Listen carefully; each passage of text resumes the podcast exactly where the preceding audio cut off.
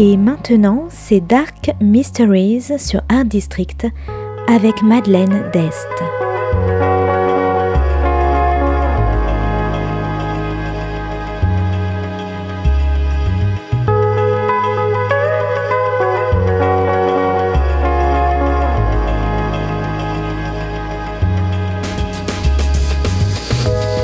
Welcome to Dark Mysteries, a book review show devoted to crime, mysteries, thrillers, and the dark side of human nature.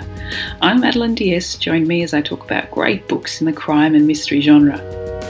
Today's book is Midnight at the Bright Ideas Bookstore by Matthew Sullivan. Published by Penguin Random House in 2017, today is all about books, loss, and secrets.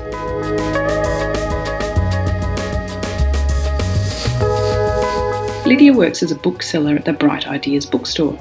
One night, as she's closing up, she finds one of her regular patrons, Joey, has committed suicide inside the store and is swinging from a rafter on the top floor.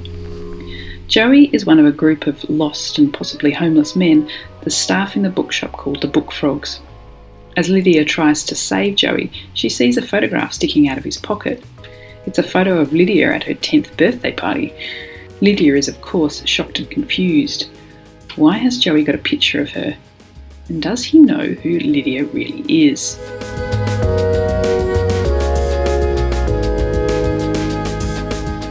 Because Joey is not the only one with secrets. Lydia herself has a past she's desperate to hide. She is the one remaining survivor of an unsolved triple murder by a man known as the Hammer Man.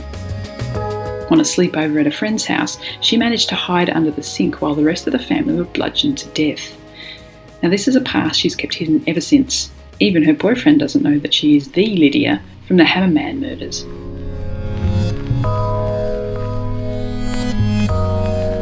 In the aftermath of his suicide, Joey bequeaths Lydia all of his books, but the books have been defaced with little rectangular cuts taken from certain pages.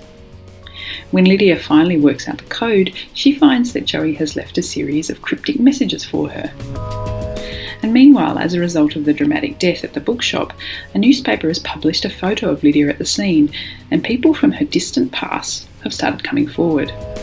The obsessive cop, still desperate to solve the Hammerman murders, her old friend Raj, and her estranged father.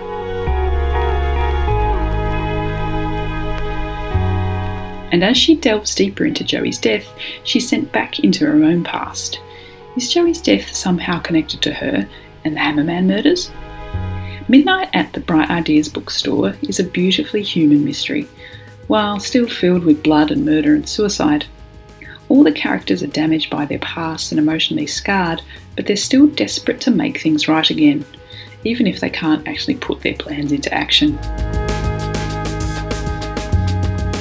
Lydia has pushed away her past all her life, but now she has to face up to what happened as the last days of Joey's life seem to be intersecting with her own life in ways that she just can't understand.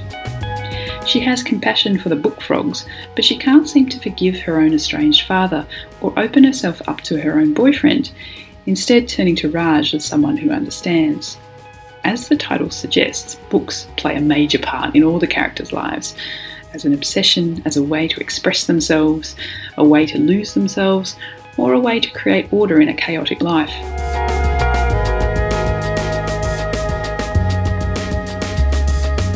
Now, my only criticism of this book is the way that Lydia seemed to attract male attention everywhere she went. Maybe I imagined her to be an everyday average woman, or more likely, this is what I wanted her to be, and this attention seemed at odds with my sense of who Lydia was. Now, this book is a satisfying mystery with real soul. It's definitely not another police procedural or grip lit thriller. The plot is twisty and turny, and the end wraps up everything so neatly, but in such a heartbreaking way.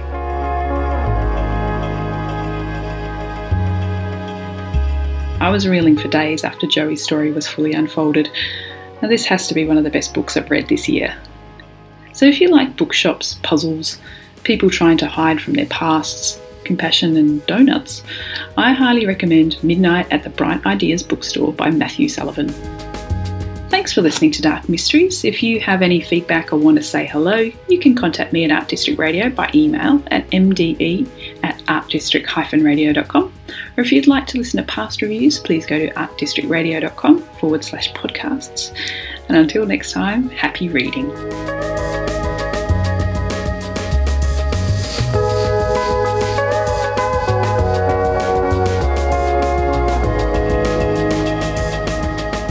C'était Dark Mysteries sur Art District, la chronique en anglais de Madeleine Dest qui nous vient directement d'Australie.